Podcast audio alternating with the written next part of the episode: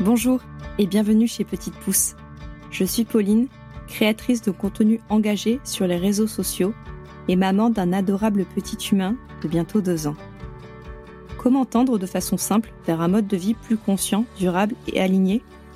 Chez Petite Pousse, on écoute le cheminement de nos invités, qui ont le plus souvent entamé leur transition écologique en devenant parents. On se questionne sur ce monde en perpétuelle évolution, mais surtout, on déculpabilise face aux injonctions du parent et de l'écolo parfait. Parce que nos enfants sont l'avenir et que nous sommes les gardiens du terreau dans lequel ils poussent, cultivons ensemble le monde de demain. Si vous aimez ce podcast, n'hésitez pas à me le faire savoir en me laissant des étoiles ou un commentaire. Je vous lirai avec grand plaisir. Vous pouvez aussi partager l'épisode sur vos réseaux sociaux, cela donnera de la force à mon travail. Bonne écoute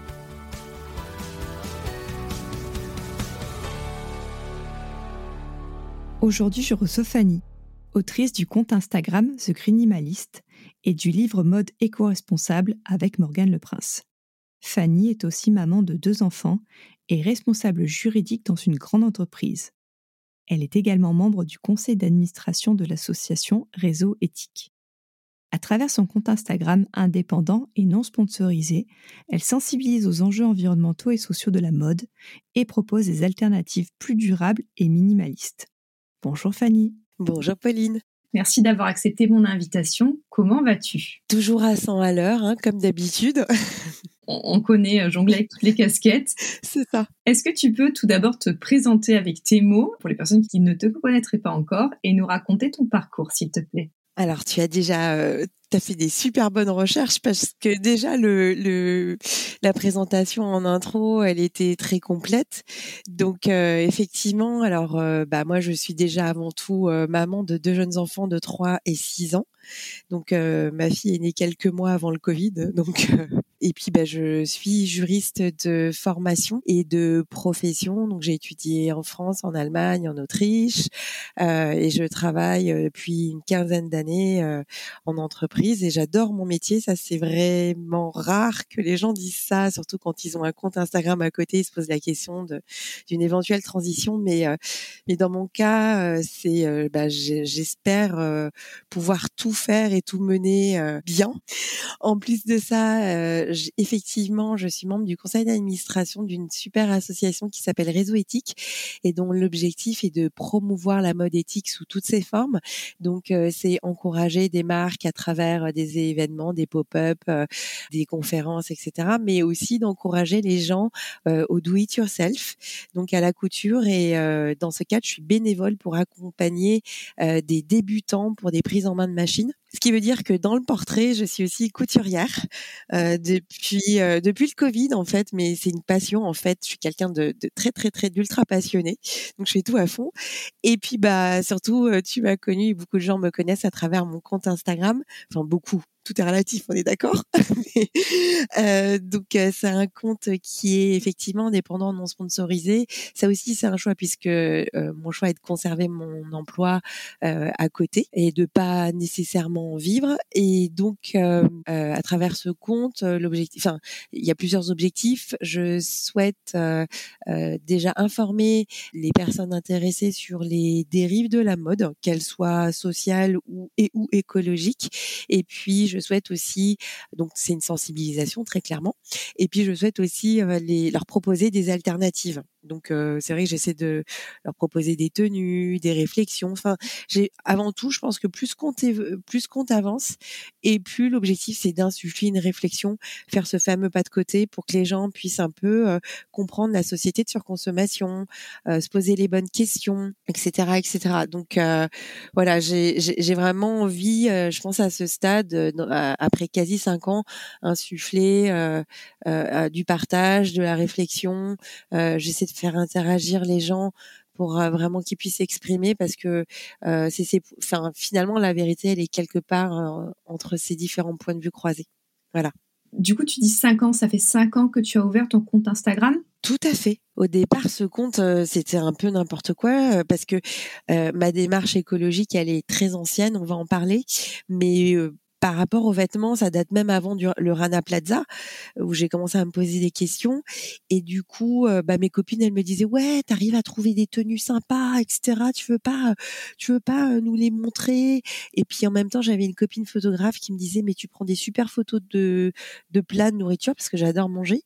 Et euh, mais bon, je me sentais pas du tout faire un Instagram culinaire parce que voilà, enfin je n'avais pas l'énergie pour ça et je me suis dit bah tiens je vais je vais faire des petites photos avec des tenues euh, euh, et puis aussi déjà insuffler de la réflexion sans vraiment le savoir. Et puis bah de fil en aiguille ce compte a grandi et il est devenu ce qu'il est. Mais alors je ne saurais vraiment pas expliquer le pourquoi du comment. Des fois il y a une part de magie mais je pense que c'est ce qu'on partage ce qu'on ce qu'on rayonne. Euh, moi, moi, à la base j'ai commencé je parlais de nutrition et de sport hein, mais bon après c'est voilà je prenais mes mes petits déjeuners en photo et, et mes trucs de course à pied mais je sais pareil, je sais pas pourquoi ça intéressait les gens et mais bon, écoute, euh, tant mieux. Nous t'explique ça par de la magie. J'adore. Il y a du partage, ce qu'on ce qu'on met dedans aussi parce que bah, on crée du contenu forcément, on crée du contenu euh, de façon euh, de façon régulière. Oui, moi je pense qu'il y a une part de magie aussi parce que alors peut-être pas, moi ça fait dix ans que je suis sur Instagram, peut-être ah pas au début, ouais, peut-être pas au début parce que vraiment on pouvait être visible très facilement, il y avait peu de monde sur la plateforme, mais maintenant il y a des nouveaux comptes que je vois qui ont même pas 10 000 abonnés. Je me dis, mais oh, pourtant, ils font un travail magnifique et ils mériteraient tellement d'en avoir 100 euh, 000 en fait. Euh. donc ouais, il y a un peu une part de euh, être là au bon moment. Je sais pas. Moi, je, pense que je pense qu'il y, a un petit peu de ça, un petit peu de ça aussi. Ouais, ouais, c'est vrai. Mais alors là, ça a c'était vraiment un truc complètement désintéressé, sans, sans ambition en fait. Et puis bah voilà, la, la, la, magie, la magie du bon endroit, bon moment a fonctionné. Tu disais que tu baignais dans l'écologie avant, tu peux nous en parler? Alors c'est avant tout une éducation. Donc moi j'ai eu des parents euh, assez euh, euh, anticonformistes. Euh, puisque euh, déjà dans mon enfance, ma, notre mère nous parlait d'écologie dans les années 80-90, ce qui n'était pas du tout à la mode. En fait, elle est japonaise, ma maman, et elle a toujours été très sensibilisée au nucléaire, puisque bon, euh, il y a eu Hiroshima, Nagasaki au Japon, et elle faisait partie d'une association pour le souvenir en fait, et elle invitait des survivants qui intervenaient dans les classes. Alors donc pour moi, le nucléaire a toujours été dans mon enfance quelque chose de quelque chose de mauvais, de très négatif, etc. Et par voie de conséquence, euh, alors pour ses répercussions sur l'homme et puis sur l'environnement aussi, puisqu'il y a eu Tchernobyl. Tchernobyl a été la première déclinaison en fait où c'était euh, où il y a eu des impacts écologiques et humains en dehors d'une d'une guerre. Enfin, c'est peut-être pas le premier, hein, je pense pas, mais c'est le premier qui a eu ses répercussions euh, internationales au niveau médiatique. Pendant quasi dix ans, on mangeait pas de champignons, on mangeait pas certains aliments. Elle s'était renseignée sur euh, les taux de radioactivité en France, donc elle a acheté en conséquence. Elle allait déjà euh, chez les petits maraîchers euh, qui utilisaient pas de pesticides. Enfin, et elle disait que choisir. Donc moi j'ai toujours eu accès en fait à des informations consommateurs sur ce qu'on mange, sur ce qu'on porte, sur ce qu'on consomme. Et la petite graine est, née là en fait assez tôt. Après, en termes d'écologie, oui, on a toujours mangé très sainement, pas d'aliments transformés, on éteignait les lumières. Enfin, on a toujours fait attention parce que, en fait, toute ma vie, j'ai entendu parler des dérives humaines sur l'environnement. Je sais pas vivre autrement, donc c'est un peu étrange parce que c'était bien avant euh, tout le monde et c'est un peu ce que nos enfants vivent en fait.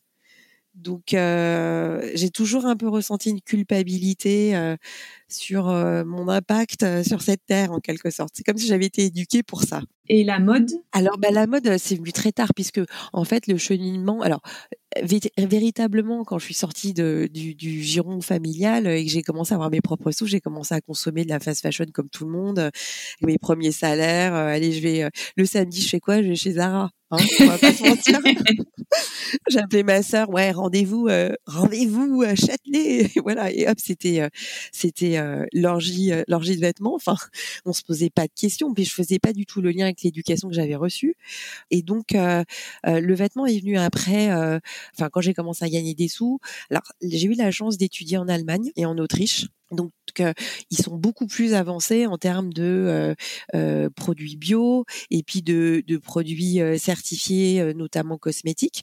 Donc déjà étudiante, j'avais pas beaucoup de sous, mais il y avait des produits beaucoup moins chers. Mais j'achetais des crèmes sans produits chimiques. je connaissais déjà quelques labels. Enfin, je, je suis juriste, donc tout ce qui est norme, c'est quelque chose qui me parle. et puis j'avais été biberonnée au que choisir aux 60 millions de consommateurs. Donc en fait, euh, j'avais déjà, enfin, ça fait déjà des années que je mets des produits euh, euh, non nocifs sur mon visage. Autant pour l'alimentation et alors même si je faisais n'importe quoi, je mangeais des fraises tagada et des pommes bio. Hein, mais il y avait, il y avait un début de démarche.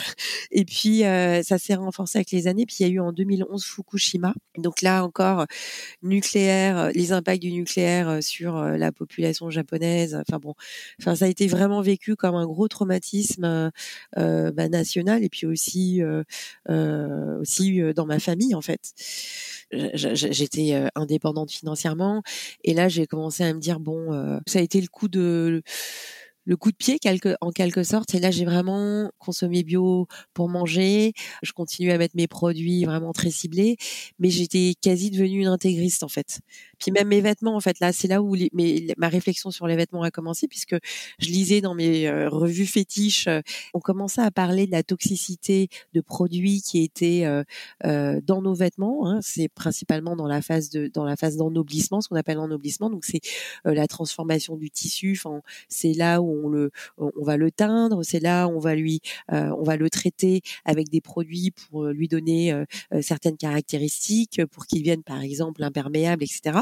Donc c'est pendant cette phase-là qu'il y a des, on utilise beaucoup de chimie dans le textile, et donc bah, il y avait déjà des premiers articles sur des allergies, des chaussures qui brûlaient les pieds des consommateurs, etc. Et je me suis dit, oh là là, en bonne juriste, je vais regarder s'il y a des obligations de traçabilité dans le vêtement. Je me suis rendu compte que non. Et c'est là où je me, enfin, je, me suis dit, bah voilà, on est face à un no man's land juridique.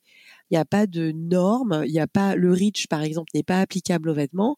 en gros, on peut vraiment mettre mais tout et n'importe quoi. Donc c'est bien les efforts pour l'alimentaire, c'est bien pour les efforts pour les cosmétiques, mais les vêtements, il n'y a rien du tout. Donc en 2011, inutile de dire que l'offre était plus que limitée les informations aussi. Donc c'était un début de réflexion. Puis il y a eu le Rana Plaza en 2013 et là, ça, donc l'effondrement du Rana Plaza, c'est l'effondrement d'une usine textile euh, à Dhaka au Bangladesh qui a fait euh, plus de 1000 morts parce que euh, cette usine n'avait pas suivi les normes de sécurité. Donc il s'est effondré. Le bâtiment voilà était en très mauvais état et en fait scandale puisque dans ce bâtiment on confectionnait des vêtements qui étaient vendus en France, en Europe, aux États-Unis. C'est là où on a vu que derrière nos étiquettes, en fait, il y avait euh, du non-respect euh, euh, des droits des travailleurs, comme ça avait été le cas, puisque non-respect des normes de sécurité. Il y avait éventuellement des problèmes écologiques, etc. Donc ça a mis en lumière le côté dark de la mode et c'est là où les gens ont commencé à demander des comptes et des informations de la transparence vis-à-vis des distributeurs et des fabricants de vêtements. Donc euh, c'est au gré de ces informations-là que j'ai pu aussi euh, euh, me nourrir et, nourrir ma réflexion sur la mode. Mais c'est venu après la nourriture et puis les cosmétiques, comme beaucoup de monde en fait moi j'ai eu un peu le même euh, le même cheminement que, que, toi. Euh, d'abord nourriture mais un peu plus tard même s'il y avait quand même une sensibilité dans ma famille. Tu, tu parlais de nucléaire euh, moi à 12 ans j'ai manifesté contre le projet ITER ah oui d'accord ben, moi c'était à 3 ans j'étais sur on me voyait au, au, au JT de France 2 avec sur les épaules de mon père avec des pancartes et tout ma grand-mère a failli avoir un infarctus était pas du tout dans dans cet état d'esprit, on va dire.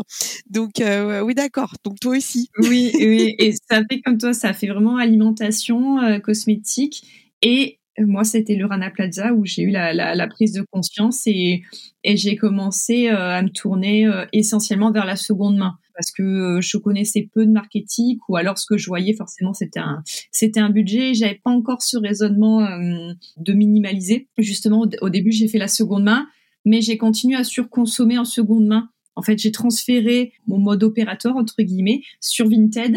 parce que Vinted c'est très facile d'accès. Enfin, tu, tu connais et puis ils font ils font tout pour que tu restes en ligne le maximum.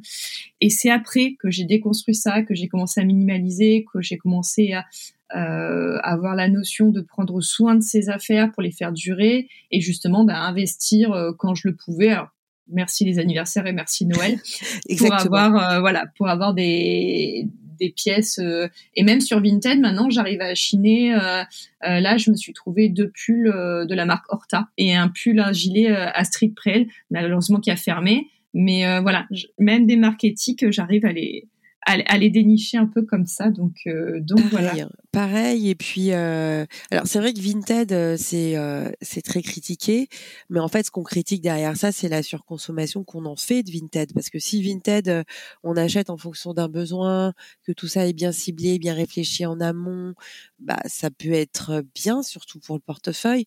Donc encore une fois, c'est ça dépend ce qu'on fait de tous ces outils qu'on a à notre disposition, quoi quand tu es devenue maman pour la première fois, est-ce que ça a changé quelque chose? Est-ce que ça a conforté ton rapport à l'écologie? Est-ce que ça l'a amplifié ou est-ce qu'au contraire, tu as, dû lâcher du mou parce que euh, la maternité, euh, c'est un peu un tourbillon? Alors j'aimerais, oui, et puis j'ai suivi tes pérégrinations. ah moi j'étais sans filtre. Donc j'aimerais, enfin c'est super intéressant de d'échanger là-dessus parce que bah moi j'étais euh, une écolo assez puriste avant d'avoir mes enfants et euh, c'est mes enfants quelque part. En fait j'ai dû vraiment option 3 hein, lâcher du lest parce que euh, c'est le tourbillon parce que moi j'ai fait des postpartum assez violents parce que je dormais pas en fait. mes enfants mangeaient, enfin je les allaitais, ils mangeaient quasiment toutes les heures. Donc j'étais devenue juste euh, une sorte de personne nourricière, enfin personne et encore, tu vois, tapis de jeu, personne nourricière, endormisseuse, enfin bon bref, mais j'étais plus moi-même. Et en fait, euh, ben, j'ai j'ai pas eu le choix. J'ai dû lâcher du lest. Euh, en plus, j'avais. alors après, j'aurais donné, par exemple, le lait. après, ils ont pris des biberons. Bah, ils aimaient pas le lait, le lait certifié bio. Ils aimaient pas ça. Donc, j'ai dû prendre du lait conventionnel et, et ainsi de suite. Euh, bah, les couches euh, lavables, j'y arrivais pas. Enfin, j'étais un zombie. Donc, euh, et puis on habite dans un petit appart, donc faire sécher ses couches. bon, j'utilise pas de sèche-linge, donc t'imagines que bah, l'hiver c'est compliqué, ouais. Voilà, ça fait vite ta déco chez toi pour plein de petits postes de consommation, je me suis rendu compte qu'il fallait que, mais que je lâche, quoi. Que je lâche et que je me, je me laisse aussi un peu tranquille parce que j'allais pas survivre, tout simplement. Qu'il y avait beaucoup de choses qui se mettaient en place euh, au même moment. Et alors, surtout, ben, moi j'en ai deux. Donc le premier, ok, euh, tsunami, hein, tu l'as dit. et le, la deuxième, je pensais plutôt euh, être assez alerte, etc mais en fait pas du tout parce que c'est un deuxième c'est peut-être moins d'angoisse mais c'est beaucoup plus de fatigue. Donc donc en fait enfin bon en tout cas pour moi hein, j'en fais pas une généralité.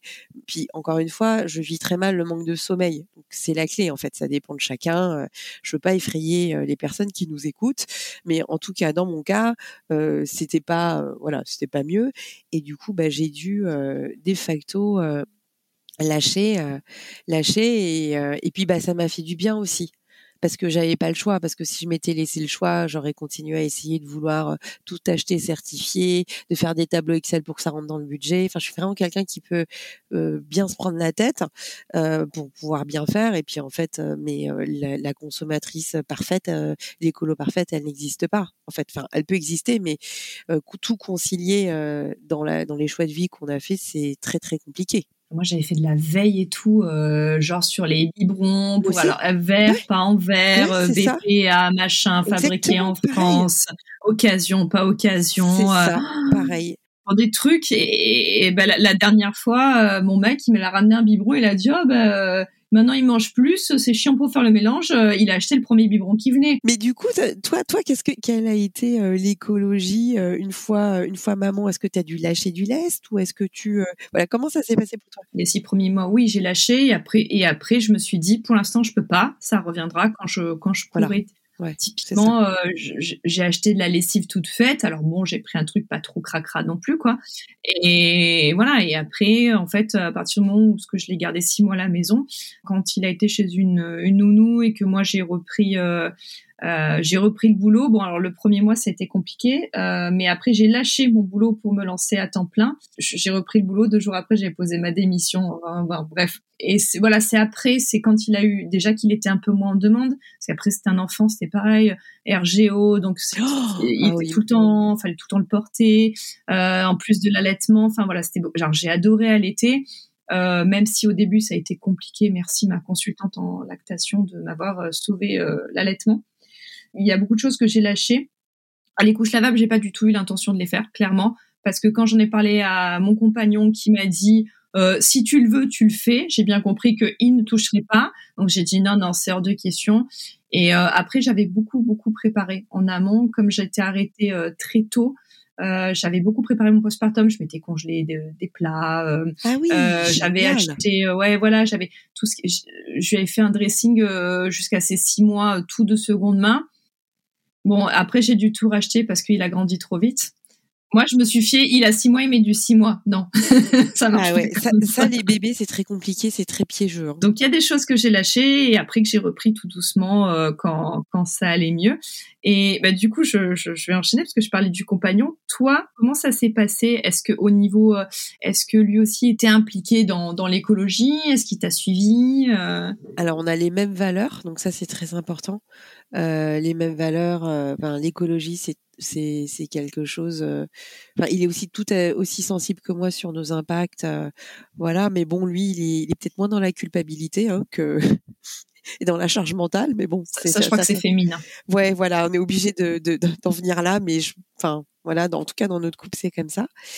Et euh, donc, qui m'a complètement soutenue. Euh, lui, c'est quelqu'un d'extrêmement curieux et qui euh, aussi veut faire au mieux. Donc, quand j'ai commencé à lui partager le fruit de mes longues recherches, comme toi, avec des tableaux, des trucs, voilà, des comparatifs, il m'a complètement complètement suivi mais bon à la cool et c'est pas plus mal en fait je pense que parce que lui quand il fait ça à la cool il il le lâche pas Hein Alors que moi, quand j'avais mes enfants, euh, bah, j'ai lâché parce que j'implosais tout simplement. on est assez raccord. Euh, on est assez raccord là-dessus. Après, il y a des moments, il me dit non mais ça, euh, comme toi, hein, comme comme ton compagnon avec les couches lavables, il me dit non mais ça, tu rêves quoi. Et puis, enfin en gros, t'assumes ou enfin ou c'est non quoi. Et euh, donc on est plutôt aligné. Et puis euh, non, mais c'est bien parce que c'est un peu, c'est un peu mon garde-fou parce que quand je veux mettre en place des choses et que c'est juste, euh, c'est juste trop contraignant. Dire, quand il faut marcher 5 km pour aller chercher un truc parce qu'il est certifié, parce qu'il est Déméter et qu'il est pas AB, il me, calme direct en disant bon bah ça va quoi, tu vas t'épuiser. Donc euh, non, il n'y a pas eu de dissension dans notre couple, on est assez raccord et, et puis je l'écoute, on s'écoute beaucoup. Chouette. Et du coup, quotidien, qu'est-ce que bah, qu'est-ce que vous avez mis en place pour un mode de vie un peu plus durable? Alors, bah déjà, cosmétique, ça fait depuis le début où on, on, fait très attention. Donc après, là aussi, j'ai lâché du lest par exemple, j'ai un, un, fond de teint qui est pas super méga écolo. Alors ça, c'est la révolution chez moi. C'est parce que voilà, moi j'ai une peau asiatique et il n'y a pas de couleur qui est adaptée à ma peau malheureusement. Et ça, c'est un vrai problème hein, parce que de d'inclusivité, je sais que ça coûte cher pour les marques cosmétiques d'essayer de représenter tout le monde, mais voilà, bah il y a pas ma teinte parce que j'ai pas la peau de des, catégories les plus fréquentes en France. Donc bah là, par exemple, typiquement, j'ai pas eu le choix. Sinon, je ressortais grise, euh, jaune. Et en fait, euh, bah une fois j'étais euh, dans un grand magasin avec une copine, elle me dit non mais essaie, elle, elle a une peau noire, elle me dit non mais essaie, euh, juste pour voir. Et en fait, euh, bah, oui, parce qu'en plus, je suis euh, avec toutes mes vies là, je suis assez fatiguée, je suis cernée, donc à un moment, j'ai, j'adore l'écologie, hein, mais j'ai aussi envie de prendre soin de moi. Donc gros dilemme comme d'habitude, gros arbitrage. Et donc bah là-dessus, j'ai lâché du lest. Donc, mais bon, c'est, je, un cas à part, mais j'aime bien enfin, je, je souhaite l'exposer parce que on fait vraiment au mieux. La nourriture, donc ça pour les cosmétiques, on fait quand même super attention. La nourriture, ah oui, puis zéro déchet. Alors j'essaie d'insuffler le zéro déchet, euh, de faire ma lessive et tout, mais j'ai terminé par euh, euh, boucher toutes les fosses de l'appartement. Donc voilà, j'ai dû typiquement tu parlais, enfin je faisais ma lessive, hein, tu vois, et j'ai dû prendre une lessive en poudre chez Biocop, voilà, certifiée, voilà. Mais je dirais c'est là ma limite en fait, tu vois. Pour chaque poste, j'essaie vraiment d'explorer les pistes et je vois ce qui est possible dans la mise en œuvre dans notre quotidien et, je mets le curseur où là c'est possible avec notre réalité. Parce que je vais pas boucher, euh, je vais pas boucher les tuyaux tous les mois pour mes convictions. Je pense que voilà. Non, et puis ah, je, suis en train de me questionner aussi sur le, fait de faire sa lessive soi-même. Alors c'est un peu c'est un peu bête parce que je viens d'acheter un paquet de 750 grammes de, de copeaux de savon. Et justement, est-ce que parce que oui, on le sait que ça, ça encrasse un peu. Ben quid en fait de du bidon plastique et à contrario de euh, la machine à changer? Au niveau empreinte euh, écologique bah alors en fait, tu vois, nous on a un truc, euh, on a un système de refill en bas de chez nous, chez Biocop, donc ça c'est plutôt bien parce que j'ai pas la problématique. Enfin oui, j'ai un bidon, mais j'ai pas plusieurs bidons. Euh, ou alors j'achète des paquets de lessive en poudre en, en, carton. Il y en a en bidon aussi, je sais, en, en moins. Bah après, faut-il aussi pouvoir le, au niveau du budget. permettre. Voilà, complètement, complètement. Donc euh, c'est aussi euh, espacer les lavages. C'est pas laver systématiquement les choses, c'est laver une tâche et pas mettre directement à la machine quand c'est taché. Enfin, en mettre moins aussi de lessive. Mettre moins de lessive parce qu'on n'en a pas besoin. Enfin, en fait, il y a plein d'astuces, mais en, fait, pour chaque poste, je peux, je peux te dire que je me suis vraiment pris la tête. Euh, mais comme beaucoup d'entre, comme toi, comme beaucoup d'entre nous, euh, c'est une grosse, grosse charge mentale à, porter. Donc, euh, encore une fois, j'aime bien donner des exemples, mais j'ai pas non plus envie de tout étayer parce que je veux pas non plus culpabiliser les gens en leur disant bon, bah voilà, je fais les choses plutôt bien et puis du coup ça renvoie une image. Non, moi je vois plus ça comme une inspiration. Tu ah c'est vrai. Euh, ouais, ouais. Parce que tu sais, moi j'ai vraiment un dilemme avec ça parce que je vois des gens qui font hyper hyper bien et je me dis mais à côté mais enfin je suis je suis nulle quoi. Ouais, oui, bah c'est dans ces cas-là, faut faut pas regarder ou faut pas écouter. Je, bien sûr, ah, bien sûr. Et j'ai arrêté. Et du coup, c'est pour ça que dans ma démarche, enfin, j'essaie vraiment de faire au mieux je sais pas vraiment regarder ce que font les autres, mais j'essaie de voir ce qui est possible dans notre réalité. Par contre, il y a un truc sur lequel je transige moins, c'est vraiment la nourriture. Donc euh, là, pour le coup, oui, on est complètement aligné avec mon mari, parce que c'est aussi une question de plaisir, de goût, euh, pas d'aliments transformés. Ça, euh, enfin, on en verra quasiment jamais dans notre frigo. en plus, mon mari a eu récemment des problèmes de santé, donc là, lui de son côté, c'est devenu quelque chose de radical. Alors, je suis ravie. donc, tu verras jamais de pâte toute près de chez nous. On fait la pâte, on fait, on fait, on essaie de. En plus, il cuisine super bien, donc fait maison, bio. Là, là-dessus, on va on va pas transiger parce que c'est une question de santé, c'est une question aussi d'éducation du goût de nos enfants. Alors le seul truc qui traîne, c'est des espèces de crêpes au chocolat bio parce que mon fils ne mange que ça, mais bon, c'est pas grave. Franchement, c'est pas grave. C'est compliqué d'être zéro déchet avec des enfants, hein, clairement. surtout euh, quand tu vas à l'école primaire, ils sont obligés d'emmener leur goûter. Donc euh, c'est compliqué, mais euh, bon voilà, il y a, y a, quelques exceptions, mais parce que j'ai pas non, enfin moi je vivais de manière, ma mère, euh, j'ai jamais eu de gâteau ou truc comme ça quoi. Quand j'allais chez les copines et qu'il y avait des chocobéennes, mais oh ou qu'il y avait des Barbies parce que j'avais pas le droit aux Barbie mais c'était euh, l'aile Dorado quoi c'était les parents c'était les parents géniaux qui faisaient ça moi j'avais le droit à des tartines de pain d'épices avec du miel super donc si tu veux j'ai aussi vécu ça en tant qu'enfant donc j'ai pas envie qu'ils vivent la frustration pour après se jeter sur des fraises tagada. Donc euh, même je leur propose des fraises tagada et en fait il se trouve que mes enfants ont horreur de ça. Ils aiment pas ça. Et je crois que le fait de leur en avoir proposé, bah en fait euh, ils disent oh, bah, c'est pas terrible, c'est un peu dégueu, c'est ton truc et puis c'est dur à mâcher, bah ils en mangent pas. Pareil les Kinder Ferrero là, tout ça, bah ils en mangent pas parce qu'il y en a eu à la maison, mais le paquet il est là depuis quasi des années quoi. Donc j'aime bien ce côté-là où euh, je vais pas nécessairement les priver, je vais leur montrer ce qu'il y a puis je vais leur dire bah tu vois ça c'est quand même un peu meilleur. Puis surtout c'est pas dans nos habitudes, donc ils le voient même plus quoi, mais ils savent que ça existe. Et chez euh, quand ils, ils, vont à des anniversaires, les mamans me disent mais euh, alors ton fils il a pas mangé de gâteau au chocolat, il aime pas ça. il a pas mangé de gâteau savane, il aime pas ça. il a pas mangé de fraise il aime pas ça. Par contre il a il m'a demandé de l'eau avec du citron dedans. Voilà, ça c'est mon fils.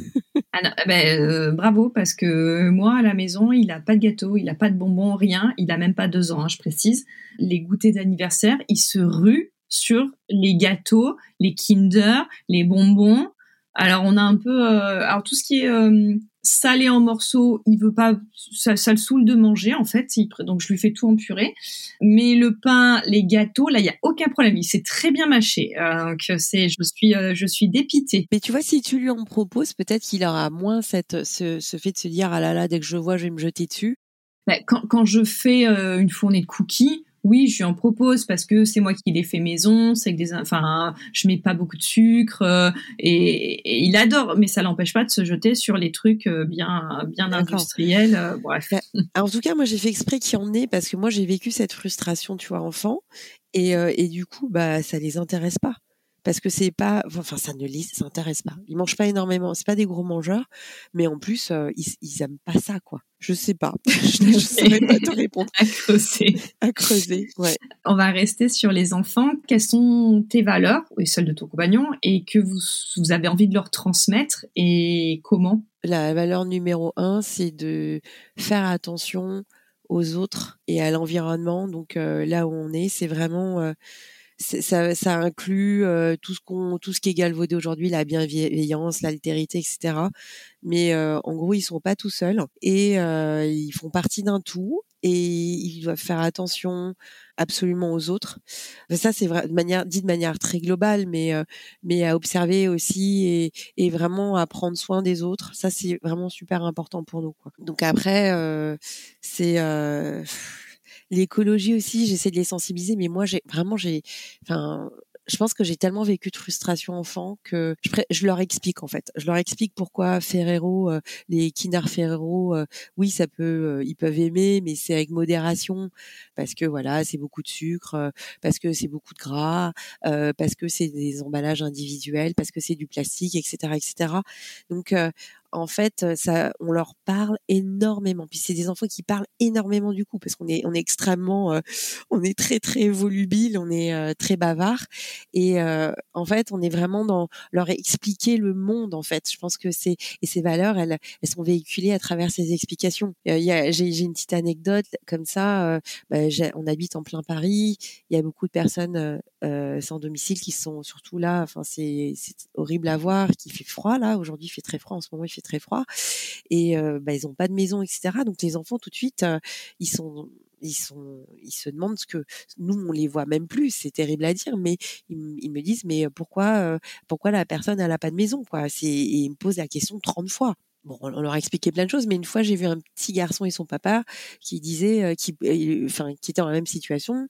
Il y avait une personne par terre et le, le petit, le petit garçon demandait à son papa, mais pourquoi, pourquoi il est là, pourquoi il a pas de maison? Et le papa répond, bah parce que il est pauvre, et il a pas eu de chance. Bon.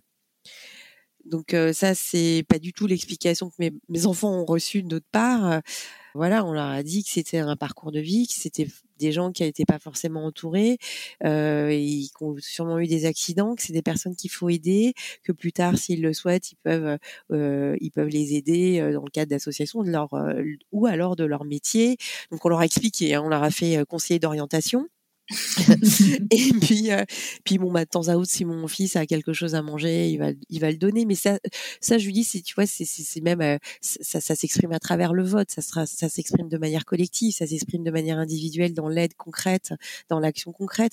Donc voilà, enfin, d'une petite anecdote, c'est pour te donner un exemple. Qu'est-ce qu'on leur insuffle Donc euh, les explications elles vont, elles vont super, super loin. Et puis surtout, on leur parle comme, on leur parle pas comme des enfants. Ça, c'est super important. Enfin, nous, on a, ma mère a toujours dit que les enfants étaient très intelligents, qu'ils étaient, ils avaient une faculté de réflexion, de raisonnement, et c'est vrai. Donc, on les prend, on, leur parle avec un vocabulaire simple, évidemment, pas scientifique, pas voilà universitaire, mais on leur explique la société aujourd'hui. On vit en plein Paris, donc on voit beaucoup de situations de violence sociale, de violence tout court. Donc, on vit dans un quartier à mi-chemin entre un quartier bourgeois et un quartier populaire. Donc c'est intéressant. On leur explique pourquoi on a fait ce choix-là, pour qu'ils aient une vision du monde beaucoup plus large, sachant que mes enfants, nos enfants sont mélangés, ils sont russes, français, japonais, donc ils ont un triple héritage. Et donc euh, voilà, nous on veut vraiment leur euh, leur apporter euh, toutes les clés, une ouverture d'esprit pour qu'ils comprennent le monde demain et qu'ils agissent de manière responsable et, peu importe le domaine. Donc c'est une lourde responsabilité, mais nous ça nous passionne et on adore ça. Donc oui, l'altérité, oui, la bienveillance, mais ça va au-delà de ça, c'est leur donner les clés du monde qu'on essaie de faire. C'est très beau et c'est très inspirant. Enfin, moi étant jeune maman, ça, ça m'inspire beaucoup. Pour, vrai pour la suite, oui, bah, bah, quand c'est le premier, on, tâtonne tellement que, oh que, que, voilà. Et on va finir avec un, avec des conseils.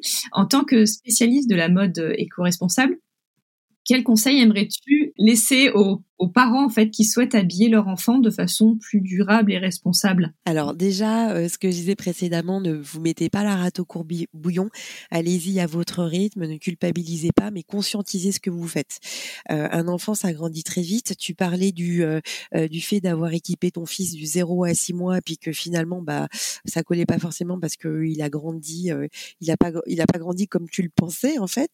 Et en fait, c'est toujours, j'adore cet exemple parce que ça montre bien qu'avec les enfants, c'est lâcher prise parce que ce sera, ils vont toujours aller euh, à, l'encontre de, de, tes prédictions, de nos propres prédictions. Donc j'adore ça, être bousculé, de se dire bon bah je dois m'adapter sur le moment et bon alors décliner à la mode éthique, oui. Euh, euh, après, c'est des petits conseils, euh, des petits conseils. avant tout, il faut conscientiser les actes d'achat, donc vraiment se dire voilà, est-ce que mon enfant va en avoir besoin? Est-ce qu'il a besoin de 50 pulls en taille 50 Peut-être pas. Hein. Mais la seconde main, oui, je pense que c'est une bonne solution pour les enfants parce qu'ils grandissent vite, qu'ils changent de taille tous les 3-6 mois. alors au début, beaucoup plus, mmh. beaucoup plus rapidement. 3-6 semaines au début. Ouais, alors au début c'est terrible. Donc la seconde main ça paraît bien. Et puis tu parlais des anniversaires de Noël, de temps à autre une jolie pièce de marketing pour les soutenir et, Dieu sait qu'elles en ont besoin en ce moment. Donc ça ça peut être pas mal. Et puis alors aussi, ben moi j'ai garçon-fille, donc c'est plus compliqué pour recycler dans la fratrie les vêtements de l'aîné pour la seconde. Donc ce que j'avais fait c'est que j'achetais des couleurs plutôt neutres, du jaune, du vert, du blanc qui pouvait aller aux filles aux garçons. Donc ça, ça a marché jusqu'à l'entrée en maternelle de ma fille parce que là, après, elle a découvert la Reine des Neiges. et qu'aujourd'hui, euh, bah, le vert et le jaune, elle en a rien à faire et elle rêve juste euh, d'être habillée en rose et paillettes, euh, en polyester de la tête aux pieds. Donc là aussi, il faut un petit peu lâcher. Donc je veux pas qu'elle ressorte en mode carnaval, hein, mais du coup, c'est peut-être, je vais acheter un petit truc en seconde main en rose pour caler sa dose de rose et puis à sortir avec le reste. Après, ce qui est pas mal, moi j'aime beaucoup les vides greniers ou suivre certaines mamans sur Vinted qui ont exactement euh, euh, des enfants du euh, qui sont un tout petit peu plus grands mais du même âge, enfin un petit peu plus grands et du même genre. Comme ça, après hop, je rachète et qui, qui ont les mêmes goûts que moi. voilà, ça c'est ça c'est pas mal du tout. Je me prends pas trop la tête comme ça. Et puis j'ai établi une liste maintenant qui sont un petit peu plus grands et qui sont ils sont c'est plus des bébés qui grandissent de manière un petit peu plus prévisible, on va dire. Euh, eh bien, je fais des, enfin, je suis je suis une, une dingue des tableaux Excel, mais je fais des listes. Je sais de combien de pulls ils ont besoin en hiver, combien de pulls en été, et, euh, du coup, bah, je me dis juste j'ai besoin, euh, aller d'un pull, euh, d'un pull léger trois ans, et puis je me prends plus la tête comme ça. C'est un petit peu plus euh, prévisible. Bébé, c'est très compliqué. Franchement, on fait surtout quand avec le premier, on fait plein d'erreurs, et là encore une fois, faut pas se mettre la rate au courbouille. Chouette. C'est une super idée le coup des listes, de quoi ils ont besoin pourrait peut-être faire l'objet d'un poste, euh, je sais pas. Tout à fait. Euh, alors c'est bien ça quand ils sont un peu euh, stabilisés, hein, tu vois, vers 2-3 ans. 3 ans, à partir de 3 ans, je trouve que l'entrée en maternelle, il y a, y a plein de déclenchements, c'est assez magique. Mais rétrospectivement, là, je, je, trouve que c'est plus facile à faire à partir de la première, enfin de la petite section de maternelle, parce que ils grandissent de manière un petit peu plus harmonieuse. Ça dépend vraiment des enfants, hein, mais encore une fois, c'est jamais une science exacte avec eux, mais c'est peut-être plus facile à faire. Et puis surtout, oui, c'est euh, un investissement perso au début de se faire sa petite liste, mais après c'est euh, c'est euh, c'est du temps gagné quoi. Merci beaucoup pour tous ces pour tous ces conseils super riches. Toi.